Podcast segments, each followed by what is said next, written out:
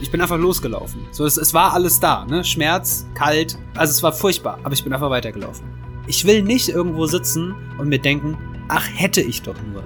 Dieser Gedanke macht mich wahnsinnig und deshalb will ich dieses Leben, diese 24 Stunden, ja, diese, diese sieben Tage die Woche so zuballern am liebsten mit tollen Sachen, damit ich irgendwann da sitzen kann und mir dann irgendwie sagen kann, so, das war mein Leben. Grenzgänger und leidenschaftliche Weltenwanderer nehmen uns mit auf ihre Streifzüge und bieten Einblicke in ferne Orte und faszinierende Kulturen. Mit offenen Augen ins Abenteuer. Das ist der Weltwach-Podcast mit Erik Lorenz.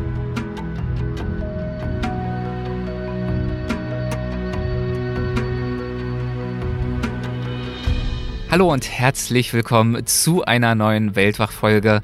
Ich spreche darin mit Tom Belz, der sich selbst bei Instagram auf seinem Profil beschreibt als Abenteurer, als Entdecker, Erzieher, als Wuschelkopf, Reisender und Buchautor. ich würde ihn äh, selbst vor allem als einen Typen beschreiben, der das scheinbar zumindest Unmögliche möglich macht. Denn bei ihm wurde mit acht Jahren Knochenkrebs diagnostiziert. Das hat zu einer Beinamputation geführt und trotzdem lässt sich Tom nicht aufhalten oder gar unterkriegen. Er hat zum Beispiel den Kilimanjaro bestiegen mit Krücken und er hat dazu auch einen Film und ein Buch veröffentlicht. Das Buch trägt den Titel Do What You Can't und ist im Fischer Verlag erschienen. Es geht darin noch um viel mehr als die Kilimanjaro-Besteigung, aber das ist eines der Themen darin. Und er hat auch das Kinderbuch geschrieben, Kleiner Löwe, großer Mut, eine Mutmachgeschichte, inspiriert von Tom Belz. Also, er ist ein wirklich beeindruckender Mensch. Ihr werdet es gleich selbst erleben mit einer beeindruckenden Geschichte. Und ich freue mich sehr, dass er sie uns nun erzählt. Wir haben das Gespräch geführt via Instagram Livestream. Das heißt, zwischendurch gibt es auch ein paar Kommentare und Fragen unserer Zuschauerinnen und Zuschauer, die wir im Gespräch berücksichtigen. Bevor es losgeht, noch rasch der Hinweis, dass eine neue Plus-Folge erschienen ist. Zu Gast darin ist Anne Siegel. Die war ja kürzlich schon in einer Doppelfolge zu Gast. Darin haben wir gesprochen über Island Island zusammen mit Lydia Möcklinghoff. Und Lydia und ich haben uns jetzt nochmal mit ihr unterhalten über eine wirklich faszinierende Geschichte. Wir reisen in dieser Geschichte, in dieser Plusfolge mit Anne nach Panama. Dort ist Anne einer außergewöhnlichen, lebensfrohen und energischen älteren Dame begegnet, Senora Gerta, eine Dame mit einer schier unglaublichen Lebensgeschichte, die unter anderem davon handelt, wie sie ihren Mann aus einem deutschen KZ befreit hat zu Zeiten Zeiten des Zweiten Weltkrieges und dann mit ihm vor den Nazis nach Panama geflohen ist. Zu dem Zeitpunkt, als Anne Gerda kennengelernt hat, war Gerda schon über 102 Jahre alt und Anne war so beeindruckt von ihrer Geschichte, dass sie ein ganzes Buch über sie geschrieben hat, in dem sie sie porträtiert. Und von dieser Lebensgeschichte, von dieser Begegnung erzählt sie in besagter Plus-Episode. Hört also unbedingt rein, solltet ihr Mitglieder in unserem Weltwach Supporters Club sein. Und wenn ihr das seid, dann an dieser Stelle auch mal wieder mein aufrichtiges Dankeschön dafür, dass ihr damit unser Projekt Weltwach unterstützt. Lieben Dank. So, und jetzt geht es los mit Tom Belz. Hallo Tom, schön dich zu sehen. Hallo, einen wunder wunderschönen guten Abend, beziehungsweise in deinem Fall guten Morgen. Guten Morgen, genau. Bei mir ist ja später Morgen. 11 Uhr ist es jetzt, also auf jeden Fall eine menschliche Zeit. Brauchst du dir keine Sorgen machen. Der Kaffee steht allerdings noch bereit. Wunderbar. Ja, sehr schön. Du, ähm, ich muss gleich mal für den, für den Chat jetzt vor, vorweg. Ich hatte eine Hausaufgabe und ich gebe es ganz ja, ehrlich zu, Erik, ich hab, ich hab's nicht gemacht. Ich sollte eigentlich ein schönes Zitat vorlesen, beziehungsweise so eine Passage, aber bestimmt hast du sie vorliegen. Deshalb wärst du so lieb und würdest mich gerade da mal abholen. Ich habe sie gelesen gehabt. Ich könnte darüber erzählen, wenn du möchtest, aber ich ähm, äh, ja, also ich habe hab nicht geübt. Du hast sie jetzt nicht vorliegen, ist das Ich habe sie nicht vorliegen, genau. Ich habe jetzt, äh, nee, habe ich nicht. Bin ich fair. Geübt habe ich sie auch nicht, aber dann lese ich sie jetzt einfach mal vor. Dankeschön. Und du darfst sie dann kommentieren. Aber ähm, äh, seid mir nicht sauer, wenn ich es ein bisschen verhunze. Nein. Aber genau das war der Plan. Wir möchten nämlich gern euch direkt erstmal mitten ins Thema holen äh, mit einem kleinen Auszug aus Toms Buch. Ich habe es bereits erwähnt, Do What You Can't. Und ähm, da werden wir gleich drüber sprechen. Ich leg mal los und dann unterhalten wir uns über all das und noch viel mehr. Ich freue mich sehr, dass ihr alle mit dabei seid. Okay. Mein Leben lang motivierte mich der Gedanke, über meine Schmerzgrenze hinauszugehen. Aber das hier war zu viel. Die Schmerzen in meinen Händen waren so stark, dass ich das Gefühl hatte, jetzt geht es nicht mehr. Ich konnte die Krücken nicht mehr halten und sie rutschten mir aus den Händen. Das Bein und der Fuß waren kalt. Warm war allein mein Oberkörper aufgrund der Anstrengung. Es ist ja nicht das erste Mal, dass du Schmerzen hast und dass es irgendwo kalt ist, dachte ich bei mir. Wenn du das jetzt schaffst, dann wirst du das mal deinen Kindern erzählen können. Trotzdem fiel mir das Atmen plötzlich sehr schwer. Zunächst riss ich mich zusammen, doch irgendwann ging nichts mehr. Es heißt, wenn man Stellar Point erreicht, hat man den Berg quasi bezwungen. Aber es ist noch nicht der Peak, nicht der höchste Punkt. Kurz vor Stellar Point musste ich mich hinsetzen. Ich konnte nicht mehr. Rotz und Tränen lief mir über das Gesicht, um dann zu gefrieren. Alle hielten mit mir an. Ich hatte mich vorher überhaupt nicht mit der Idee beschäftigt, was es rein physisch heißt, auf fast 6000 Meter Höhe aufzusteigen. Ich wusste, dass ich es vielleicht nicht schaffen könnte, aber ich hatte mir nie wirklich vorgestellt, wie es wäre, es nicht zu schaffen. Es waren noch nicht mal mehr 150 Höhenmeter bis zum Gipfel, aber ich saß auf dem Boden und heulte. Ich konnte nicht mehr. Ich wollte nicht mehr. Das Projekt war toll, aber ich dachte nur, das schaffe ich nicht mehr. Ja, und mit diesem Auszug aus deinem Buch, der finde ich sich wirklich äh, direkt schon sehr, sehr äh, mitreißend liest. Nochmal herzlich willkommen, Tom, und vielen Dank dafür, dass du dir die Zeit nimmst heute für uns. Dankeschön. Vielen, vielen Dank, dass ich da sein darf. Und ähm, wow, also es ist echt schon eine ganze Weile her, dass ich äh, die Zeilen zum einen gelesen und zum anderen mhm. noch nie vorgelesen bekommen habe. Das, das hat gerade, das ging, huh. Wow, Dankeschön. Also das ist wirklich das erste Mal, dass ich das jetzt so äh, vorgelesen bekomme. Wow, Dankeschön, Erik. Ja, tolle Stelle hast du ja geschrieben. Dementsprechend äh, gebührt dir äh, der Dank und das Lob. Und wir haben ja schon verraten, wo diese Szene spielt, nämlich auf dem Kilimanjaro. Und äh, wir alle haben ja auch schon Bilder gesehen von dieser majestätischen Erhebung. Ähm, nimm uns doch aber gern trotzdem noch mal mit dorthin. Gern auch zu diesem Moment, aber gern auch dazu, was du grundsätzlich äh, siehst, wenn du äh, vor deinem inneren Auge, wenn du an den Kilimanjaro denkst wenn ich an den Kilimanjaro denke, dann an, ähm, wie eben gerade schon auch äh, zitiert, äh, eine Menge Schmerzen. Also das mhm. war, es war wirklich, wirklich, also körperlich physische Schmerzen und dann immer mal wieder so Throwbacks, also in, immer wieder Erinnerungen, warum ich das da dieses Projekt überhaupt umsetzen möchte. Warum ich auf diesen verrückte, warum ich auf diese Idee kam, diesen, diesen Berg zu bezwingen und warum muss es denn dieser Berg sein und ähm, ja, das hat, also das war, das war total verrückt. Also von, vor, von vorne an, also allein schon als wir im Flieger gesessen haben und nach Afrika geflogen sind, war es so, dass ich, äh, dass wir die, die Spitze vom Kilimanjaro, also letztendlich da, wo ich sieben Tage später hätte stehen sollen, da, ja. äh, das haben wir vom Flieger aus schon gesehen und das war so skurril, als mich dann äh, Dr. Klaus Siegler, mein, mein Arzt, der äh, mir damals die Therapie verschrieben hat, der mich da durchbegleitet hat durch diese Krebsgeschichte, als er mich so angestummt hat und gesagt hat, guck mal, guck mal aus dem Fenster, da, da wollen wir hin. Das, also allein schon das war so, das war so verrückt, weil ich hatte, keine Ahnung, zwei, drei Monate vorher habe ich Hinz und Kunst verrückt gemacht. Ich habe das jedem erzählt, mhm. ja.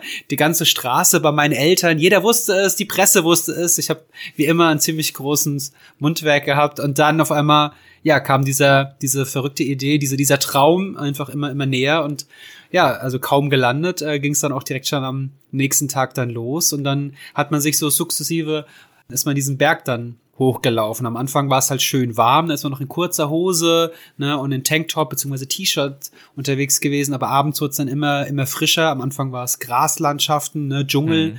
dann irgendwann wurde es dann eher brach und ähm, schotterisch und steinig und naja, und irgendwann ist man dann äh, im Moor angekommen und dann kam auch schon der, der Schnee und das Eis. Das ging relativ schnell. Ja, ja. Was das bedeutet, äh, sowieso der ganze Aufstieg, da frage ich dich gleich nochmal zu. Ähm, wie war es denn für dich aus dem Flieger, diesen Berg und diesen äh, schneebedeckten Gipfel zu sehen? Hat das für dich lockend und einladend gewirkt oder war das eigentlich eine, wie, wie eine riesige abschreckende Herausforderung, dass dieses riesige Ding aus dieser Entfernung zu sehen und zu wissen, da will ich jetzt hoch? Also das war so, jetzt wo ich natürlich hier wieder in Seligenstadt sitze, ne, und, und äh, also da ist das immer, dieser Gedanke ist schön, so einen riesen Berg zu sehen. Mount Fuji zum Beispiel, auch ein wunder, wunderschöner Berg, ne? Berge, ja. die einfach relativ spitz Perfekte zu, Kegelform, zu, ja. Ganz genau. Und dann oben diese, diese letzte, diese letztes, letzte Fitzelchen einfach weiß, ne? Sieht sehr, sehr wunderschön aus, fast schon wie eine, wie eine, wie eine leckere Praline, so, ne? Und so habe ich mir das selber verkauft. Ne? Ich dachte mir so, mhm. ach, das wird ein Klacks, ja, das wird vielleicht gar nicht so, wie alle das immer beschreiben. Ne? Da läufst du hoch, du läufst doch eh schon dein ganzes Leben lang. So wie ich einfach so mit dieser naja, fast schon äh, kindliche Naivität bin ich da einfach rangegangen und dachte mir so, ach, das, das schaffe ich dann. Aber auf einmal fängst du da halt an, die ersten Schritte zu machen, denkst du so, oh, das ist schon, das ist schon ein Stück, ne? Aber, aber bis du da erstmal bist, bis du erstmal wirklich an dieser Spitze des, des Eis, des Schnee irgendwie dann erkennst, da bist du erst, also ich war ja fünf Tage unterwegs, allein bis ich irgendwas gesehen habe davon, ne? Also es ja. war, es war nicht nur so, dass du die ganze Zeit steil gegangen bist, sondern du hast den Berg quasi umrundet, ne? Und bist so, ke also ähm, wie sagt man, kegelförmig da dann hochgegangen, ja. Ja, in Spiralen so hochgewandert. Spiral, genau, ne? das war das Wort, was ich ja, gesucht habe. Ja. Mhm. Wir haben gerade ja diesen Ausschnitt gehört, äh, der dich, glaube ich, wirklich ans Limit gebracht hat. Beschreib mal, warum war das dort oben an dieser Stelle für dich so schwierig in diesem Moment? Also zum, zum einen, weil ich noch nie zuvor, muss ich ehrlicherweise auch sagen, vielleicht klingt das ein bisschen verrückt, aber ich bin noch nie an den Punkt gekommen, dass ich gesagt habe, das, das schaffe ich nicht mehr. Das kriege ich mhm. nicht irgendwie hin. Ne? Das, ähm, da ging es gar nicht darum, dass mir ein Bein fehlt, sondern eigentlich nur so, ich habe die, Kraft nicht mehr. So, so mein Kopf und mein Körper sind jetzt eins, die sagen jetzt, so, bis hierhin und nicht weiter, dachte ich. Ne? Also es hat, ja. ich hatte, ich hatte Schmerzen in den Händen, das, hat, ähm, das hattest du eben gerade schon zitiert, weil ich konnte meine, meine Krücken nicht mehr festhalten. Es war so eine ganz normale mich, äh, mechanische Sache, dass ich einfach so, die Krücke ist rausgefallen, weil mein, meine Finger zu kalt waren. Ne? Mhm. Meine, mein, mein, mein Oberkörper war warm, aber ähm, die Extremitäten, also so, so die Ärmchen, ähm, die, das, das Bein, das, das war kalt, ne? Und, und das hat's mir so, so schwer gemacht. Und wenn du dann irgendwann an diesem Punkt bist, wo du dich fragst, warum zur Hölle mache ich das denn nochmal?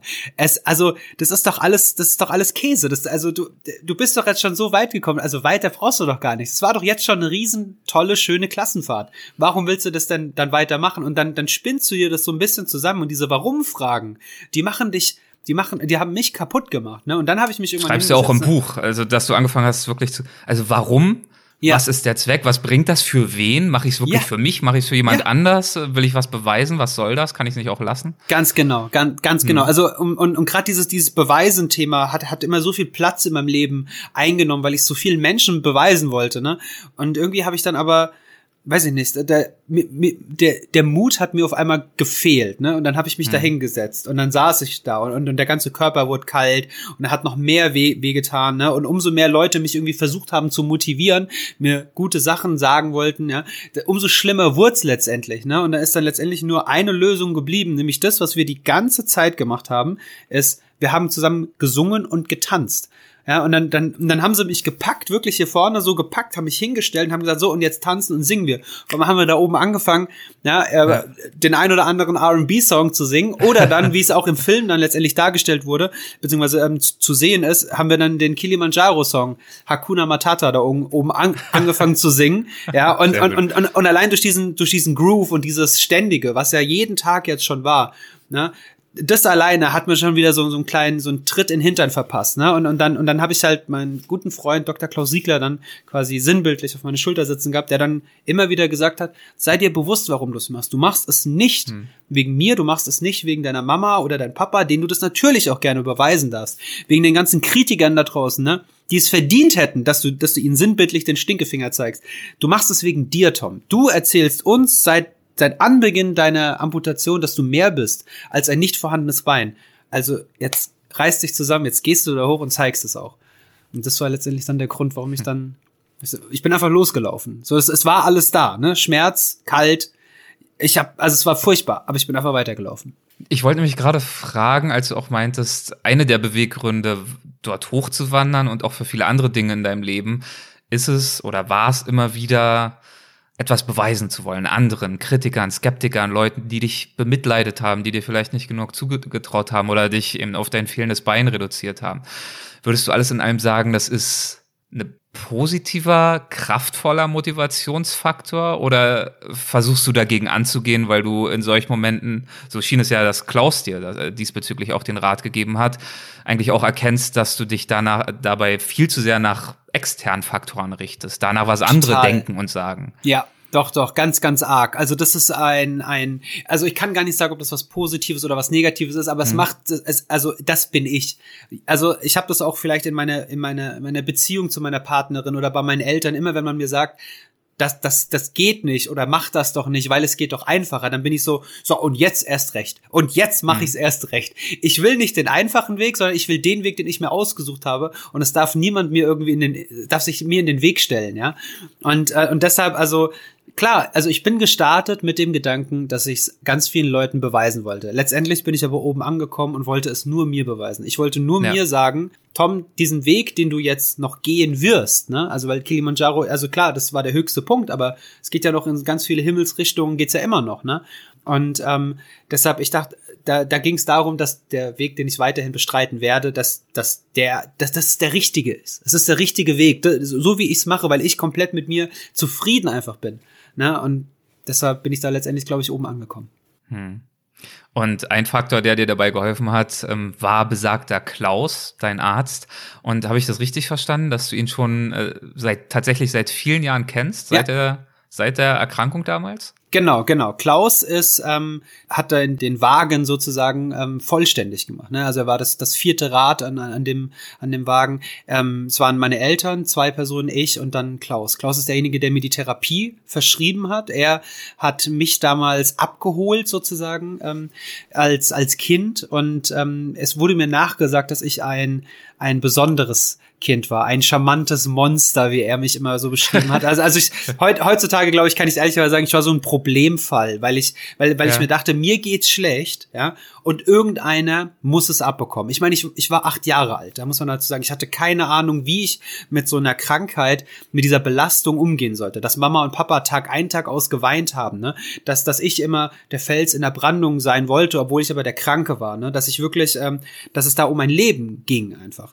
Hm. Und Klaus hat dann, hat sich dann uns unserer angenommen, ja, vor allem mir, und hat dann mir geholfen, ähm, zu verstehen, dass, dass das okay ist. Er hat nicht gesagt, das, was du sagst oder das, was du machst, ist falsch, das ist okay. Aber bei mir, also Dr. Klaus Siegler hat dann gesagt, bei mir wirst du da jemanden finden, der dir Widerworte gibt. Und genau das brauchte ich. Ich brauchte, ich brauchte, ich brauchte, ich brauchte einen Rahmen. Und das haben meine mhm. Eltern und er dann letztendlich dargestellt für mich. Es war ein Rahmen, in dem ich mich wohlgefühlt habe, ne, wo ich ich sein konnte, wo ich einfach ausrasten konnte, wo ich weinen konnte, wo es mir schlecht gehen durfte auch. Ne? Und deshalb, also Klaus ist ein ganz, ganz, ganz wichtiger Mensch für mich. Damals war er mein Arzt. Mittlerweile ist er einer meiner besten Freunde. Also wir waren jetzt erst vor vor paar Wochen waren wir wieder essen. Ähm, mhm. Jetzt jetzt grätscht uns natürlich äh, der böse Corona ab und zu mal rein. Und aber aber ansonsten genau ist ein sehr sehr guter Freund von mir, mit dem ich äh, immer noch sehr sehr viel Kontakt habe. Wahnsinn, eine tolle Geschichte und muss ein toller Mensch sein, dass er sich äh, dir Wahnsinn. damals, ich meine, wir alle wissen, Ärzte sind überarbeitet, die haben viel zu viel zu tun, ja. die hetzen oft von Patient zu Patient und dass ja. er äh, sich deiner damals wirklich so angenommen hat und zwar nicht nur was deine Erkrankung und die Therapie und alles anbetrifft, sondern wirklich auch deine Persönlichkeit, die emotionale Ebene und sich ja. dafür die Zeit und die innere Ruhe auch zu nehmen. Es spricht ja sehr, sehr für ihn. Total. Er ist, ein, er ist ein ganz, ganz fantastischer Mensch und er ist auch so furchtbar intelligent. Also dieser Mann, der weiß so viel, also außerhalb auch von diesem Krebsthema und Arzt hm. sein hm. und so, der weiß so, das, der hat so, der, der strahlt so eine Ruhe aus, aber das ist also ein fantastischer Mensch. Ich wünschte, jeder hätte einen Klaus, so wie ich ihn habe. Wie bist du damals mit der Erkrankung äh, selbst umgegangen, wenn du heute aus heutiger Sicht auf dein damaliges Ich äh, zurückblickst, insofern dir das möglich ist? Ähm, hattest du die Fähigkeit, die innere Kraft, konntest du das irgendwie finden, mit so einer Kampfeshaltung da ranzugehen, weil du auch gesagt hast, du hattest das Gefühl, du musst tatsächlich auch deine Eltern beschützen, die natürlich auch verzweifelt waren? Oder gab es, wäre ja naheliegend, auch äh, Phasen extremer Hoffnungslosigkeit damals bei dir? Absolut. Absolut. Also es, es wäre wirklich gelogen, wenn wenn äh, der kleine Löwe, der schon immer äh, so wie mein äh, Kinderbuch auch, auch heißt, kleine Löwe großer Mut, wenn der mit mit zu viel Mut geboren wäre. Nee, nee, nee. Also also ich habe wirklich ganz ganz klein angefangen. Ich dachte ja am Anfang, als die Diagnose Knochenkrebs kam, dass ich da ist was in meinem Bein, was da nicht hingehört, jetzt kriege ich das eingegipst und wenn ich das eingegipst habe, dann schreiben mir ganz ganz viele Freunde drauf, ne, und dann gehe ich mit diesem Gips in die Schule, dann bekomme ich eine Menge Aufmerksamkeit.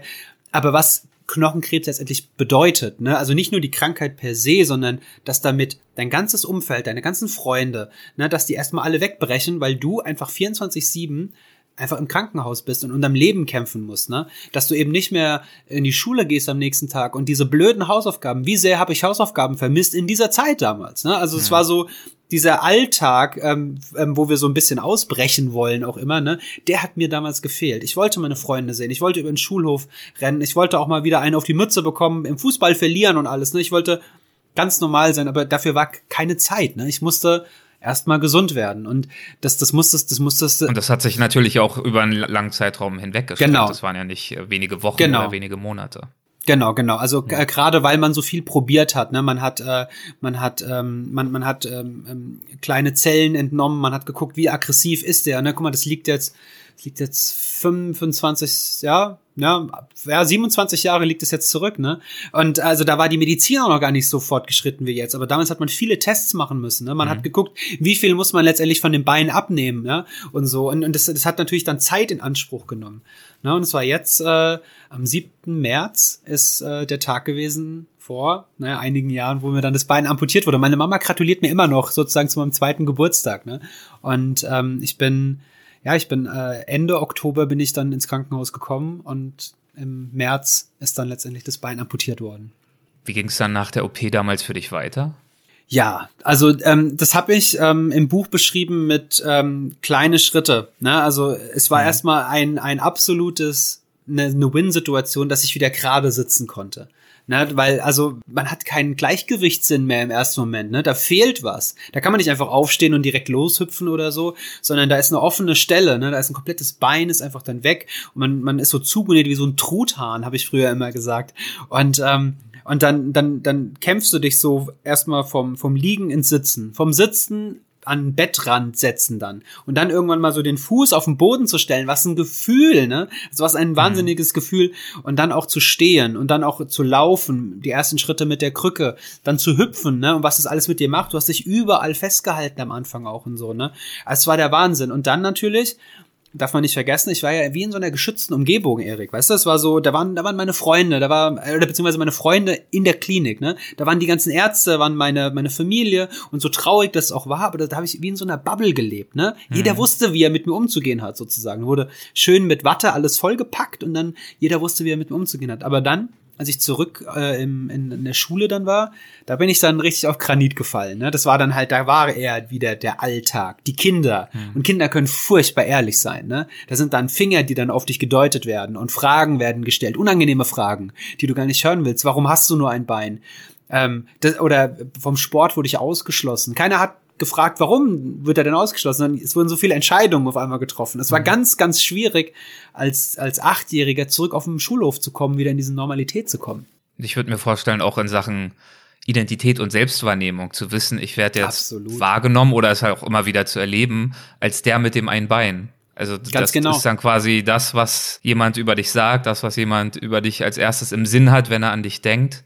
Ja. Darauf äh, reduziert zu werden, nachdem du erstmal der gesunde, der normale Tom warst, dann der erkrankte Tom, was ja nun auch schon äh, furchtbar ist, und dann, so würde ich mir das vorstellen, bist du auch noch zusätzlich dann am Ende dieser Lions-Geschichte der behinderte Tom, um es jetzt mal ganz, ganz genau. äh, krass zu formulieren. Ja, ja, ja. Aber genau so ist es. Ne? Also das, also ich beschreibe das immer, wenn ich auf der Bühne bin und darüber erzähle, also erzähle ich immer wie so ein Zahlenstrahl. Ne? Also erst mhm. war ich tatsächlich der, der, der Gesunde, dann der Kranke und dann letztendlich der Behinderte. Und ähm, der, dieses, dieses ähm, also gerade für meine Eltern war das ja furchtbar schwer. Da wirst du, da wirst du einfach, äh, da, da machst du eine Arschbombe in kaltes Wasser einfach, ne? Da, da, da werden dann auf einmal Sachen dann thematisiert, wie zum Beispiel, naja, Tommy, ähm, ähm, ich wollte immer, wollte immer Feuerwehrmann werden. Ne? Tommy, Feuerwehrmann geht jetzt nicht mehr. Da hat sich keiner die Frage gestellt, warum geht's denn nicht? Ne? Vielleicht hängt's ja an der mhm. Gesellschaft, nicht nicht an dem an dem kleinen Bub oder so. Aber ich war, ich hatte so, ich nenne es immer gerne das Pinocchio-Syndrom, nicht wegen der langen Nase, sondern weil ich einfach denke, ähm, oder, oder gedacht habe, ich wollte nur ein ganz normaler Junge sein. Ich wollte, ich wollte die Sachen tun und die, weil, weil im Kopf war ich ja noch immer noch derselbe. Klar, mir hat ein Bein gefehlt, aber ich hatte immer noch dieselben Träume. Ich habe auch eine ganze, ganze Zeit lang unter uns mal gesagt, unter 50 Leuten, äh, ich habe immer noch geträumt, dass ich zwei Beine hätte. Also es war nicht mehr da, aber ich bin mhm. gelaufen mit einem Geisterbein. Ganz, ganz lange. Das ging bis ich 14 war oder so, ne? Ja, total verrückt, ne? Aber äh, wie dann, wie dann dein, dein Kopf so was verarbeitet. Wie hast du das dann selbst verarbeitet in deinem, in den nächsten Jahren? Hast du dich damit abfinden können? Hast du, welche Veränderungen hast du in deinem Leben vornehmen müssen, vielleicht auch vornehmen wollen? Hast du von da an völlig anders gelebt oder hast du konsequent und rigoros versucht, genau möglichst dort wieder anzuschließen, wo du vorher aufgehört hattest? Was Sport anbetrifft, Freunde, Freizeit und so weiter. Also am Anfang dachte ich, ich könnte überall mithalten, was ich halt früher schon immer gemacht habe. Aber ich wurde ja aus so vielen Sachen ausgeschlossen. Ne? Also zum Beispiel jetzt mhm. beim Sportunterricht. Ne? Das ist immer so eine Sache für, für mich damals, da konnte ich mich einfach entladen. Ne? Und da, da wurde ich dann einfach rausgenommen. So, das wurde aus meinem Zeugnis rausgestrichen, musste ich nicht mehr besuchen. Ja? Und ähm, meine Freunde haben mich nicht mehr gefragt, ob wir Fahrrad fahren gehen wollen, ob wir Fußball spielen wollen, ob wir auf Bäume klettern wollen. Da wurde ich einfach nicht mehr wurde nicht mehr hinzugezogen. Ne? Und es hat mich sehr, sehr, sehr depressiv und sehr, sehr traurig einfach auch gemacht, weil ich wusste nicht, ob's geht, aber ich hätte es gerne ausprobiert, ne? Und da waren nicht so viele Leute, die dann gesagt haben, so komm, komm, wir machen's mal. Bei Klassenfahrten zum Beispiel habe ich immer einen Zivi an die Seite bekommen, ja, und der mich dann die ganze Zeit in einem Rollstuhl durch die Gegend gefahren hat, weil man gesagt hat, ja, wir sind jetzt mal eine Stunde oder eineinhalb Stunden laufen wir dann durch die Gegend. Und ich dachte mir so, ja, aber ich mhm. laufe doch sonst eigentlich auch immer auf Krücken den ganzen Tag unterwegs, wird doch keinen Unterschied machen. Und ich habe das am Anfang geglaubt, ne? Also es ist jetzt nicht so, dass ich, dass ich den schwarzen Peter jetzt jedem irgendwie zustecke, der, der es nicht wusste. Irgendwann habe ich aber dann gemerkt, dass als meine Eltern mal nicht zu Hause waren, dass ich zum Beispiel einen Teller Suppe, ne, wenn du, dann kann ich ja, wenn ich so hüpfe, dann schwappt alles über. Aber wenn ich wie Michael Jackson so, so, so hin und her slide sozusagen mit meinem einen Beinchen, dann komme mhm. ich mit dem Teller Suppe, wenn ich vorsichtig bin, von A nach B. Und es sind so ganz kleine Schritte für mich gewesen, dass ich gemerkt habe, ah, Moment mal, Mama und Papa meinen es nicht böse, aber die wissen es auch nicht besser. Also habe ich irgendwann bin ich einfach mal in den Sportunterricht gegangen, ja, zu meinem damaligen ähm, Sportlehrer, zum Herrn Vogt und habe dann gesagt, ich, ich wollte einfach mal mitmachen und der war so total open-minded, der hat dann gesagt, ah ja, ja komm einfach mal, komm, wir gucken einfach mal. Ne? Also ihm wurde ähm, dann wahrscheinlich gesagt, so der Tom, ja. der macht nicht mehr mit, weil er ein Bein hat. Aber trotzdem war er so, ja klar, wenn du da bist, dann machen wir das jetzt. Und dann bin ich da rein und dann bin ich einfach mitgerannt. Ne? Ich bin einfach das Tempo, was ich halten konnte, bin ich mitgegangen. Wir sind, dann hat er Trampoline ausgepackt. Ich bin ja prädestiniert gewesen für Trampoline. Ich hüpfe ja eh den ganzen Tag rum.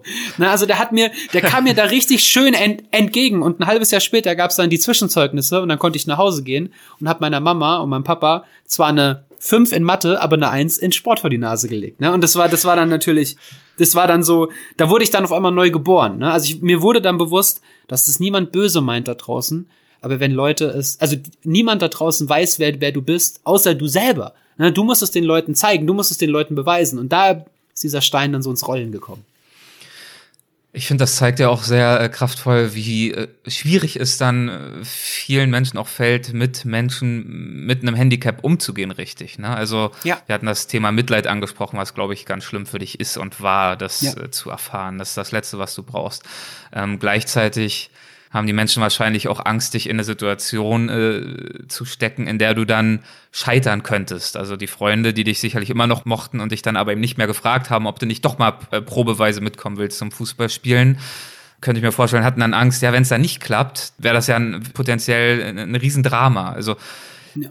ja. wo findet man die Balance, wo setzt man an ähm, im richtigen Umgang? Und ich glaube, äh, danach wirst du ja sehr oft gefragt, auch heute noch, wie soll man das Thema adressieren, dass dir ein Bein fehlt ähm, oder dass äh, bestimmte andere Menschen, weiß ich nicht, nicht gut sehen können oder im Rollstuhl sitzen oder sonst was. Da gibt's ja oft Berührungsängste mit. Richtig. Weil alles, was potenziell anders ist, von der Norm abweicht, ja, für Unsicherheit sorgt. Wie lautet heute deine Antwort darauf? Wie kann, wie soll man da am besten mit umgehen und auf dich zukommen?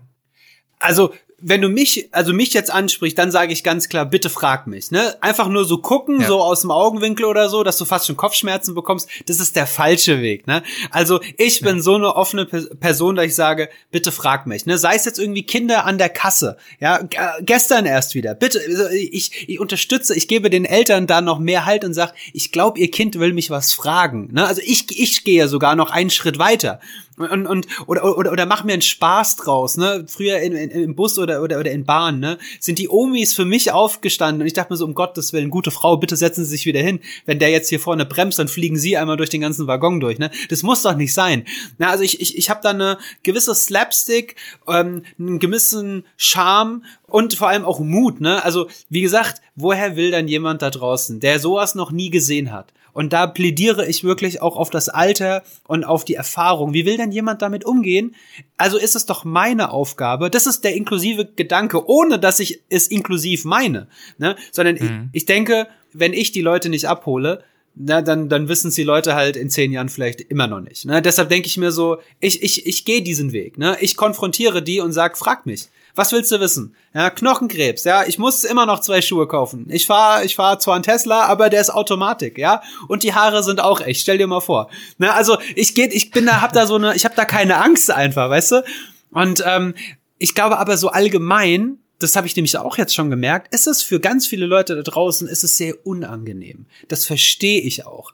Aber sich dann irgendwie hinzusetzen und, und zu sagen, nein, die Welt muss sich jetzt verändern, weil ich eine Einschränkung habe, ist der absolut, finde ich, falsche Weg. Wir müssen alle, wenn überhaupt, aufeinander zukommen. Ne? Wir brauchen gegenseitig so diesen Support, ne? sei es jetzt in der Politik oder sei es jetzt hier auf Social Media oder egal wo. Aber dieses dieses, diese negative Schwingung, die irgendwo, irgendwo dann mit im Raum steht, wenn man etwas benennt, was wirklich der Tatsache entspricht. Ich meine, ich kann mich nicht verstecken, da, ich habe halt nur ein Bein. Das bedeutet aber nicht, dass ich nichts kann. Also vertrau mir, ich zeig dir das. Ne? Und, und das müssen wir so ein bisschen, das müssen wir ein bisschen weg. Das bedeutet nicht, dass du nichts kannst. Ähm, trotzdem finde ich, also da passt auch die Frage von Klügerreisen her sehr gut äh, zu, was ich mich dabei frage, ist, also du willst zum einen natürlich normal behandelt werden. Das ist ja auch der, der Faktor, also Toleranz, es soll idealerweise gar kein Thema sein. Also zumindest nicht der Elefant, der im Raum steht und nicht angesprochen werden darf, sondern man soll es idealerweise als ganz normales, genau wie man dich nach deinen Haaren fragt, du siehst relativ crazy aus, cooler Typ, kann man ja mal fragen, warum, wie ist das gekommen, was ist mit dem Bein los und so weiter und so fort. Verstehe ich. Ganz genau. Gleichzeitig würde ich auch wieder dann denken als Nicht-Betroffener, wenn du jeden Tag danach gefragt wirst, so natürlich und locker und lässig die Fragen auch kommen mögen, ist das ja auch trotzdem wieder eine Art und Weise, dass du ein Stück weit nicht darauf reduziert wirst, aber das schon hervorgehoben wird als Faktor. Deswegen auch die Frage von Klügerreisen hier.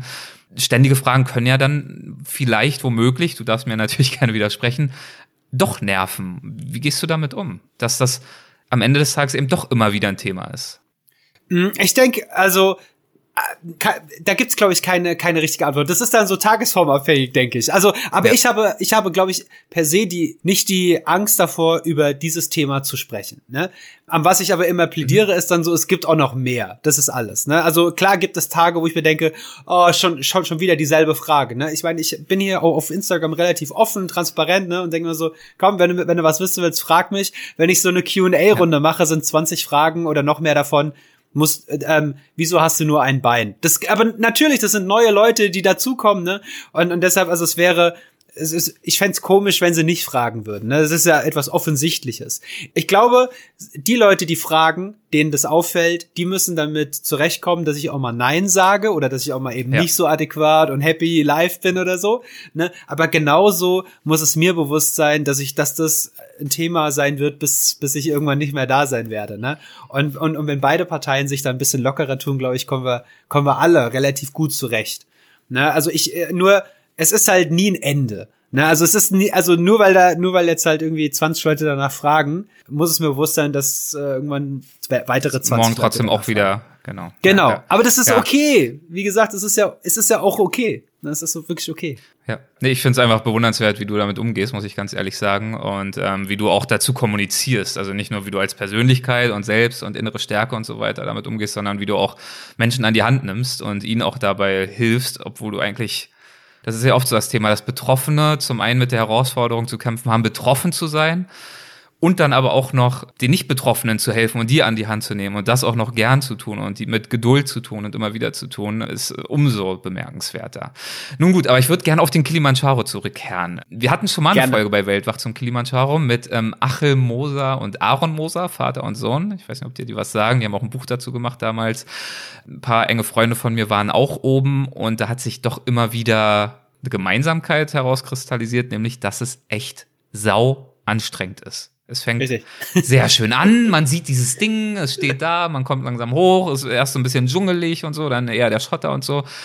Aber oben fangen dann irgendwann alle an, mehr oder weniger zu heulen. Und zwar nicht nur, weil sie so ergriffen sind, sondern weil es einfach richtig, richtig tough ist. Ähm, ja. Wie ist denn in dir der Gedanke entstanden, das ist was, das würde ich gerne machen und das schaffe ich auch? Ähm, das, also ich, ich gehe ja an alles, was ich so mache, irgendwie so mit so einer mit so einer ganz kindlichen Naivität irgendwie ran, das hatte ich ja vorhin schon ja. gesagt. Ich denk mir, ich denk mir da nicht viel dabei. Ich bin so richtig Praktiker, ne? Also ich bin äh, nach Afrika geflogen und, und dachte mir so, oh, das, das schaffst du schon. So, ich, ich wollte nicht lesen, ich wollte nicht wissen, welche Route ich letztendlich gehe. Ich wollte da nicht irgendwie zu viel in die Planung mit involviert werden. Ich wollte mich mit dem, dem ganzen Zeug, in dem ich einfach auch nicht so gut bin, mich auseinandersetzen. Ich wollte da hingehen und ich wollte das Ding einfach machen. Ne? Und das, so, so lebe ich auch irgendwie so, so mein ganzes Leben, ne? Dann am Ende dachte ich mir, so ein bisschen Theorie hätte mir vielleicht doch dann ganz gut getan, ne? So, so, so ein bisschen zu wissen, welches, auf welches Terrain ich mich bewege da, ne? Zum Beispiel irgendwie ein paar Stöpsel irgendwie, die ein bisschen größer sind, damit ich eben nicht oben ins Eis einbreche oder so, ne? Hm das sind so, das sind so Sachen gewesen, da hätte ich mir gerne, da hätte ich, da hätte ich gerne einfach ein paar irgendwie, keine Ahnung, so ein paar Travel-Vlogs äh, irgendwie geschaut oder Blogs durchgelesen Meinst oder ja so. Stöpsel äh, für die, für die Krücken, damit die Auflagen größer sind? Ja, ja, genau, genau. Also wir okay, reden ja hier von sowas, ne? Das sind so ja. ganz, ganz kleine Stöpsel und umso breiter die sind, umso mehr Halt hast du dann quasi auf, ähm, auf ähm, ähm, ähm Schnee oder Eis dann halt. Ne? Ja, Und gerade da oben, ich bin ständig, bin ich einfach eingesunken. Ne? Mhm. Also wirklich weit auch. Also wir reden so von 30, 40 Zentimetern, dass ich quasi auf, also richtig in die Knie äh, gehen musste. Also Wahnsinn. Und aber hey, wer denkt dann sowas? Ich habe ja noch nicht über an Spikes gedacht oder so. Ne? Also ich meine, wer, wer denkt denn an sowas? Dafür bin ich, dafür bin ich einfach mit meiner Behinderung zu, da bin ich einfach zu normal im Kopf dann anscheinend, dass ich mhm. nicht denke, ah, an sowas musst du vielleicht denken. Ne? Wir, oder, oder, da muss man sich, wir hatten da so Steigeisen oben, ne? Mit. Und dann hatten wir halt immer Pärchen dabei. Und wir hatten aber nicht genug Steigeisen, um jedem ein Pärchen dann zu geben, weil ich ja nur einen brauche. Das heißt, einer von den Guides, die da mit oben waren, der hatte nur ein Steigeisen. Das heißt, das mit dem linken, mit dem linken Fuß ist er immer wieder weggerutscht. Ja. Also, also so, so, so, so Dinge, weil, also, ja, Wahnsinn. Also es klingt, wenn du jetzt so equipmentmäßig jetzt nicht so viel vorausgeplant hast, dann hast du wahrscheinlich jetzt auch nicht irgendeine Special Terminator äh, Artificial Intelligence Krücke dabei gehabt, sondern wahrscheinlich nee. ja genau diese Dinger da. Ich hatte tatsächlich genau die, also das sind so diese ganz normalen Wahnsinn. Äh, Krücken von deinem Orthopädie-Techniker deines Vertrauens, ja. Also es sind die, keine Ahnung, was kosten die? 29 90 oder so, ne? Und also ich habe da nicht drüber nachgedacht. Ich habe ein zweites Pärchen dabei gehabt, weil ich Angst hatte, also wenn eine kaputt geht, dann bin ich richtig aufgeschmissen. Da ist das ganze Projekt hinfällig. Deshalb habe ich noch, noch ein zweites Pärchen mit dabei gehabt. Aber ansonsten bin ich da einfach ganz normal hoch. Ich habe ein bisschen mehr Stöpsel dabei gehabt. Ich hatte insgesamt, mhm. hatte ich zwölf Paar, also 24 Stück an der Zahl. Und ich habe keinen einzigen lebend wieder mit runterbekommen. Wir unterbrechen das Gespräch mit Tom für einen kurzen Gruß von unserem Werbepartner LVM Versicherung. Die LVM-Versicherung ist einer von Deutschlands größten Rundumversicherern. Unter anderem hat sie auch eine Top-Auslandskrankenversicherung mit im Programm mit Leistungen, die über die üblichen im Markt hinausgehen. Egal, ob ihr auch irgendwann vorhabt, den Kilimanjaro oder einen anderen Berg zu besteigen oder auch etwas weniger ehrgeizige Reiseziele verfolgt, die Auslandskrankenversicherung der LVM schützt euch vor hohen Kosten bei Krankheit oder einem Unfall im Ausland. Und zwar für eine Reise bis zu einer Dauer von acht Wochen. Ihr könnt sie bis zum Abreisetag abschließen und habt dann sofort Versicherungsschutz. Dieser beinhaltet zum Beispiel medizinisch notwendige Heilbehandlungen bei einem Arzt oder Krankenhaus nach Wahl, schmerzstillende Zahnbehandlungen, Transporte bis zum nächsten Arzt oder Krankenhaus und so weiter. Dazu gibt es telefonischen 24-Stunden-Service an 365 Tagen. Übrigens, ergänzend zur Auslandskrankenversicherung ist die Reiserücktrittsversicherung der LVM-Versicherung vielleicht interessant für euch. Mehr Informationen zur LVM Auslandskrankenversicherung findet ihr unter www.lvm.de slash Reiseversicherungen. Und dort könnt ihr die Versicherung dann auch direkt online abschließen. Und jetzt geht es weiter mit Tom Bells. Vielen Dank an die LVM-Versicherung für die Unterstützung unserer Show.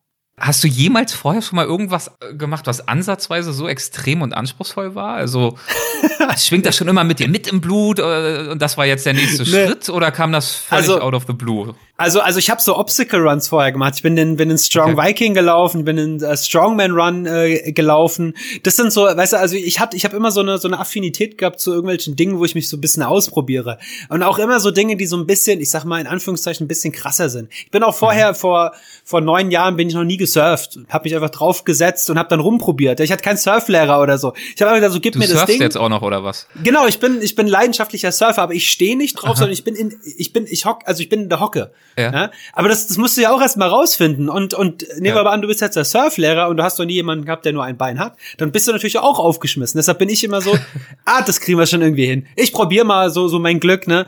Und, und so mache ich das einfach. Fahrradfahren, ja, so ist selbe gewesen. So, meine Eltern haben mir ein Dreirad gekauft damals, so ein ganz großes, total spektakuläres Dreirad. Und, und ich habe das dann äh, immer eintauschen lassen mit, mit einem Kumpel von mir, der hat so ein normales BMX-Bike gehabt. Er wiederum fand es cool, ein, Dre ein Dreirad zu fahren. Ja, also es war, ich wollte immer, ich wollte immer normal sein, aber es war irgendwie immer, war, wurde immer extrem auf einmal.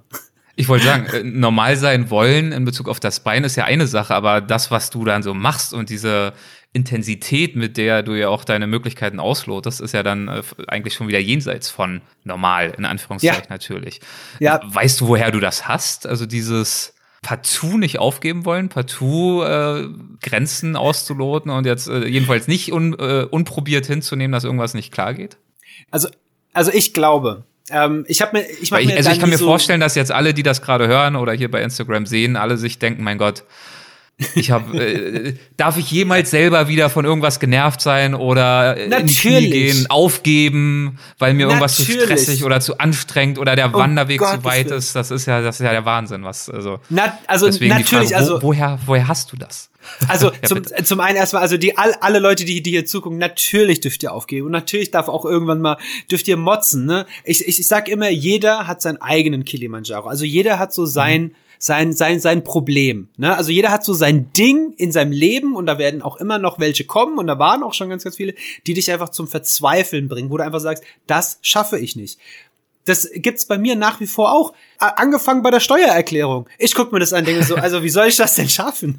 Ja, und aber ja, Spaß beiseite. Also natürlich ja. ist das ist das ein Ding gewesen, Krebs, ne? Aber es, es obliegt natürlich letztendlich dir, ob es für dich ein Problem darstellt oder ob es eine Möglichkeit ist, oder du es als Möglichkeit siehst, über dich hinauszuwachsen. Ne? Also und, und, und ich messe mich nicht. Ne? Das ist jetzt nicht hier so irgendwie ein, also irgendwie so ein, so ein competitive Ding, da, dass wir uns gegenseitig so, du hast jetzt diese Krankheit, ich bin krasser, weil ich hatte Krebs. So, weil nein, nein, nein, das nee, nee, nee. Jeder hat so sein eigenes Ding im Leben.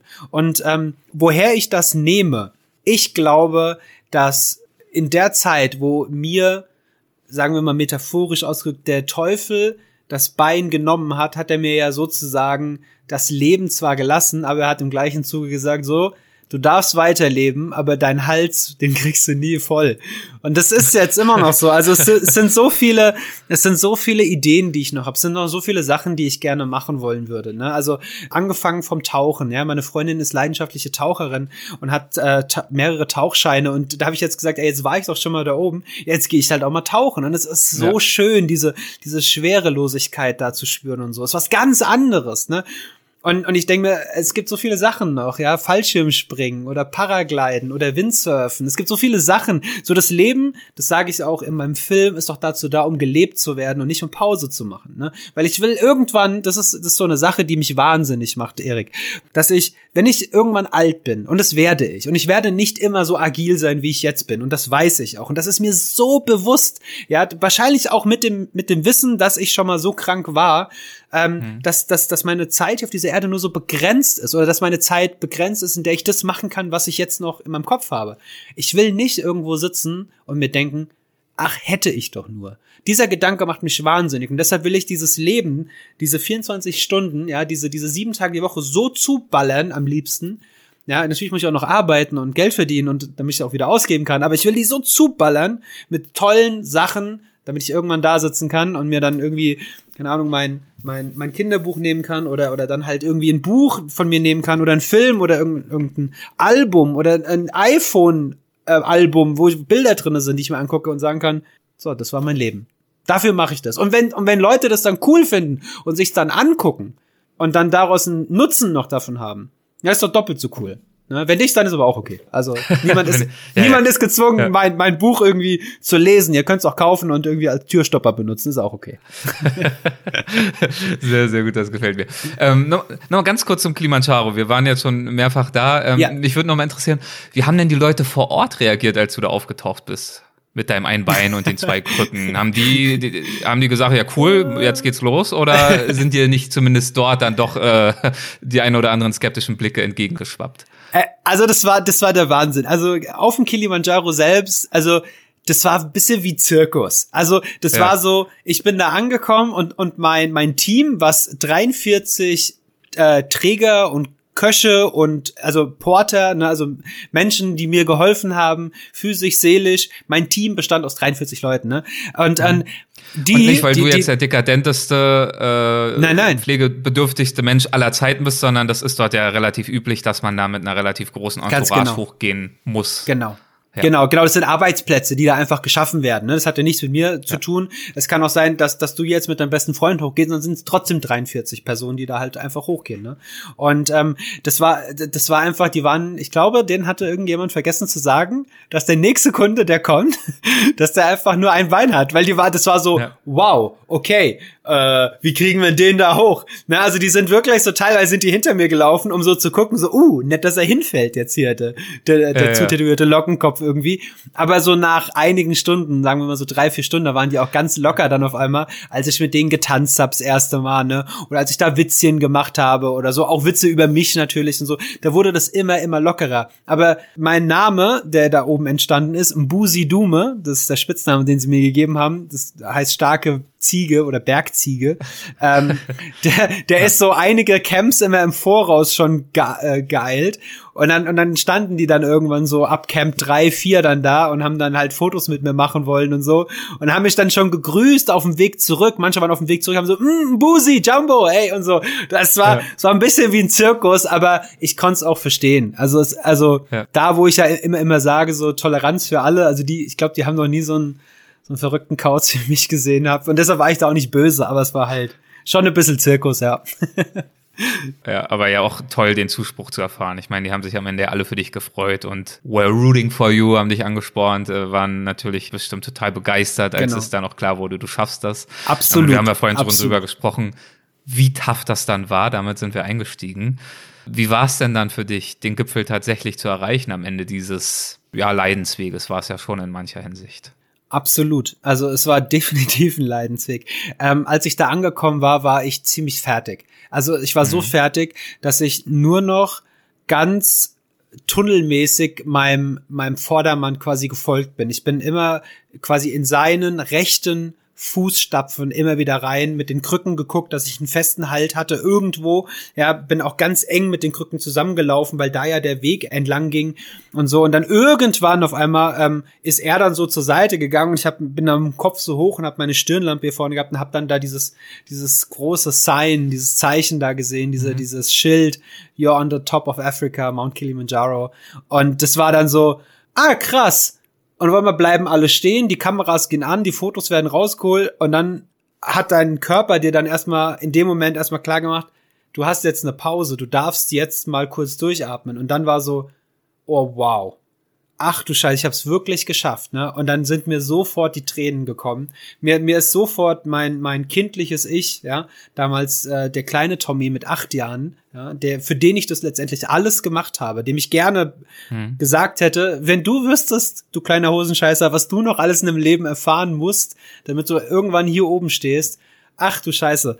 Ne? Also ähm, ich habe das, ich habe das für, für, für, für Mama und Papa dann gemacht. Wie gerne hätte, hätte ich sie in dem Moment angerufen. Ne? Ich habe ich hab, ähm, ich hab das dann für, für alle verstorbenen Kinder gemacht, ne? für, für alle, alle Kritiker, denen ich dann wirklich so ein Bildchen Stinkefänger zeige, aber dann vor allem dann so für mich. Es war so erleichternd.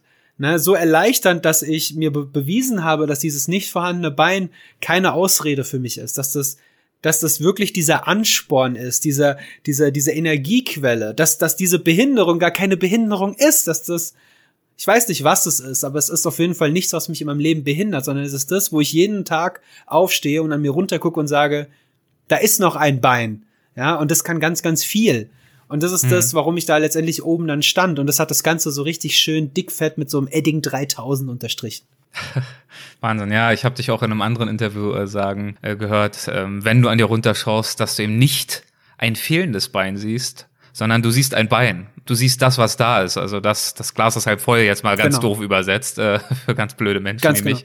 Genau. Ähm, und genau das ist ja die Einstellung, die dich dort hochgetragen hat. Und einfach tolle Geschichte, die ja nicht nur in der Doku äh, zu sehen ist, äh, haben wir erwähnt, oder auch in deinem Buch, das wir auch schon erwähnt haben, Do What You Can't, sondern, das hast du, glaube ich, nebenbei mal anklingen lassen. Ich glaube, du hast ja auch ein Kinderbuch äh, gemacht. Äh, erzähl genau. doch mal genau. ganz kurz, wie es dazu gekommen ist und warum du dazu Lust hattest. Was willst du mit diesem Buch bewirken? Also ähm, beide Bücher, glaube ich, haben so ein bisschen denselben Ursprung. Also ähm, Do mhm. What You Can't ist ja ist ja die die ähm, Autobiografie ähm, die, ähm, die da veröffentlicht wurde letztes Jahr und und die, ähm, das habe ich gemacht, weil meine Mama gesagt hat, hey Tommy, du musst es als Buch ähm, ähm, verfassen lassen oder oder oder oder verfassen, weil irgendjemand wird es lesen und irgendjemand wird dann da super super dankbar sein. Es ist egal, ob du damit Geld machst, ja, also Geld ist nie ein Thema für mich gewesen da. Also es ging nie um Geld, es ging mhm. darum, dass dass meine Mama gesagt hat, wenn jemand das liest, und da ist eine Person, der kannst du damit helfen, dann hast du doch schon gewonnen. Und da und deshalb habe ich es gemacht. Ich dachte mir so, das ist cool. Mhm. Und und das Kinderbuch ähm, Kleiner Löwe großer Mut, das ist äh, ein ein ganz ganz großes Herzensprojekt gewesen, mhm. ähm, weil ich weil weil ich mir einfach dachte, es gibt so wenige Bücher, die sich mit mit dem Thema Behinderung irgendwie beschäftigen, wo obwohl dieses Thema Behinderung so gar kein Thema eigentlich ist. Ja, also es also es kann eins sein, wenn du siehst, aber es ist nicht per se der Fokus darauf. Ne? Und mhm. ähm, da dachte ich mir, hätte ich so eins früher gehabt, ja, also als Achtjähriger hätte ich so ein Buch gehabt, das hätte mir um einiges erspart oder, oder erleichtert. Hätte ich Sachen mehr verstanden, ne? Dass es eben nicht darauf ähm, ankommt, wie groß du bist, klein du bist, dick, dünn, ob du farbig bist, ob dir ein Bein fehlt oder ob du vielleicht eins zu viel hast. Also das ist völlig irrelevant. Es hat nichts mit der Person, mit dem Charakter zu tun und vor allem nicht, wie stark du bist ne? oder, oder halt schwach du bist. Mhm. Sondern es ist, die, ist die mentale Stärke, die dich letztendlich dann dazu verleitet, dann halt auf den Berg zu gehen. Und deshalb, deshalb ist dieses Kinderbuch entstanden mit zwei guten Freundinnen von mir. Und dann halt auch die, die Biografie. Toll, ich habe ge das Gefühl, dass äh, deine Kommunikation tatsächlich auch äh, für Kinder mitreißend sein muss, weil du halt wirklich auf Augenhöhe gehst mit den Menschen, zu denen du sprichst, mit denen du sprichst. Und äh, das, ich weiß nicht, vielleicht kommt das auch dadurch, du bist ja, glaube ich, sogar auch Erzieher, ne? Also genau. der Bezug zu Kindern und äh, die Freude, mit ihnen umzugehen und dich mit ihnen auszutauschen, sie weiterzubringen, der scheint ja bei dir sowieso sehr stark ausgeprägt zu sein. Genau, also das ist, das ist, äh, ja, das, das stimmt, also habe ich noch nie so so betrachtet. Also tatsächlich, ich bin bin gelernter Erzieher und äh, gelernter Sozialassistent und ähm, genau, also ich, ja, also ich habe da jetzt nicht so diesen pädagogischen Ansatz dahinter ja. ähm, gesetzt oder so. Das war eher, wie gesagt, diese, ja, diese diese Idee, dass es vielleicht jemandem helfen könnte. Aber klar, mhm. also ähm, ich, ich, mag, ich, ich bin gerne unter Leuten. Ich, ich mag Menschen. Ich mag es, äh, ähm, weiterzukommen. Und also es ist nicht nur so, dass ich jetzt in die Welt gehe und immer so denke, so, ah, guckt mich an, ja, so, hahaha, ha, ha, und ich, ich zeige euch mal, wie das Leben gelebt wird. Nein, nein, nein. Ich, ich finde die ganz kleinen, die ganzen kleinen Stöpsel in Kindergärten und so. Ja, also da bin ich immer, der dann rausgeht und denkt mir so, wow, ey, was für tolle Fragen, was für tolle Ansätze, was für tolle Ideen diese Kinder haben. Ne? Und wie unwichtig auf einmal ein nicht vorhandenes Bein wird. Das ist, das ist vielleicht 10, 15 Minuten ist, ist das ein Thema. Und dann sind die verrückten Haare, die, die, die Tattoos, ne? Tom, äh, lass uns Fußball spielen. Kinder sind so, die sind so Macher, das geht so ganz einfach. Kinder haben so das, was, was wir Erwachsene irgendwie nicht mehr haben. Die haben so eine Leichtigkeit. Und deshalb, mhm. ich arbeite so gerne einfach, einfach mit, mit, mit Kindern und ähm, deshalb genau mache ich auch viele Speakings, Lesungen oder sowas. Ne? Also das sind so Sachen, wo ich jetzt äh, dann auch ab und zu mal auf der Bühne stehe. Ja. Das heißt, du bist äh, mit deinen Büchern unterwegs, du bist nach wie vor Erzieher, gibst Auftritte, gibst Präsentationen, äh, Reden und so weiter, Lesungen und auf Social Media machst du ja auch wahnsinnig viel, da bist du ja auch äh, sehr erfolgreich. Also das ist dann so, wie ich das jetzt so wahrnehme, deine Ausstellung, mit der du jetzt durchs Leben gehst momentan.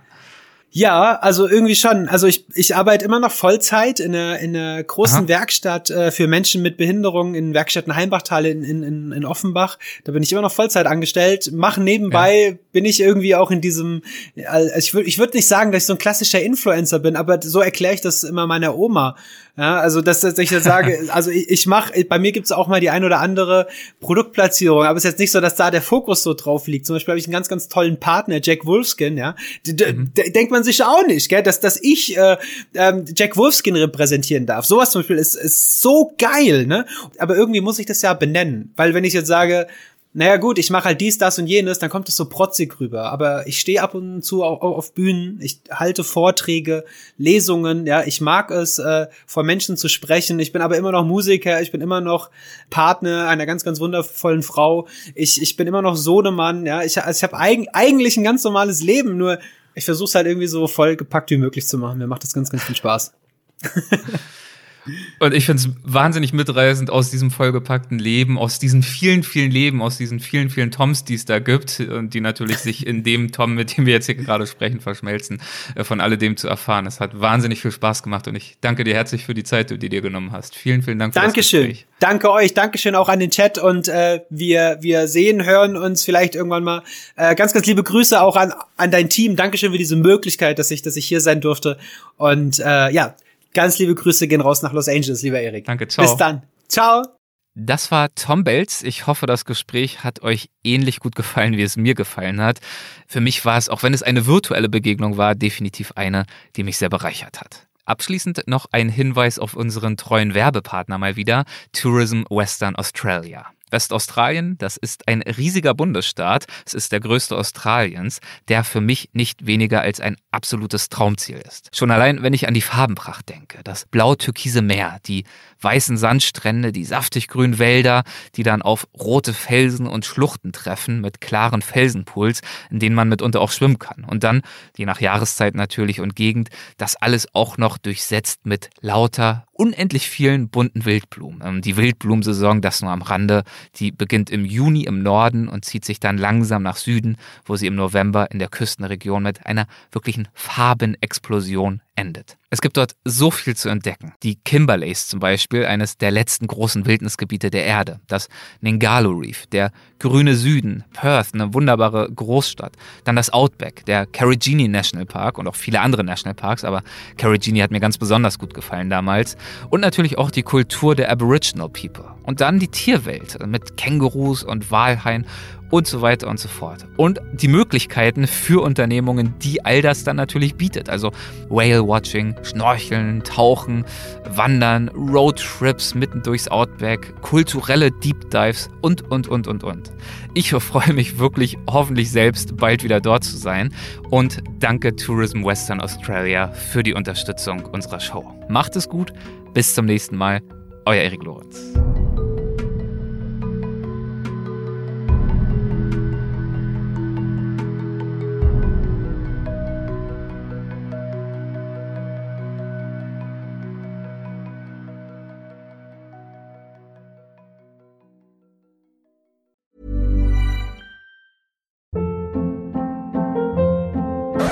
Hold up. What was that? Boring. No flavor. That was as bad as those leftovers you ate all week. Kiki Palmer here, and it's time to say hello to something fresh and guilt-free. Hello Fresh. Jazz up dinner with pecan-crusted chicken or garlic butter shrimp scampi. Now that's music to my mouth. Hello Fresh. Let's get this dinner party started. Discover all the delicious possibilities at hellofresh.com. Imagine the softest sheets you've ever felt. Now imagine them getting even softer over time. That's what you'll feel with Bowl and Branch's organic cotton sheets. In a recent customer survey, 96% replied that Bowl and Branch sheets get softer with every wash. Start getting your best night's sleep in these sheets that get softer and softer for years to come. Try their sheets with a 30-night guarantee. Plus, get 15% off your first order at bowlandbranch.com. Code BUTTERY. Exclusions apply. See site for details.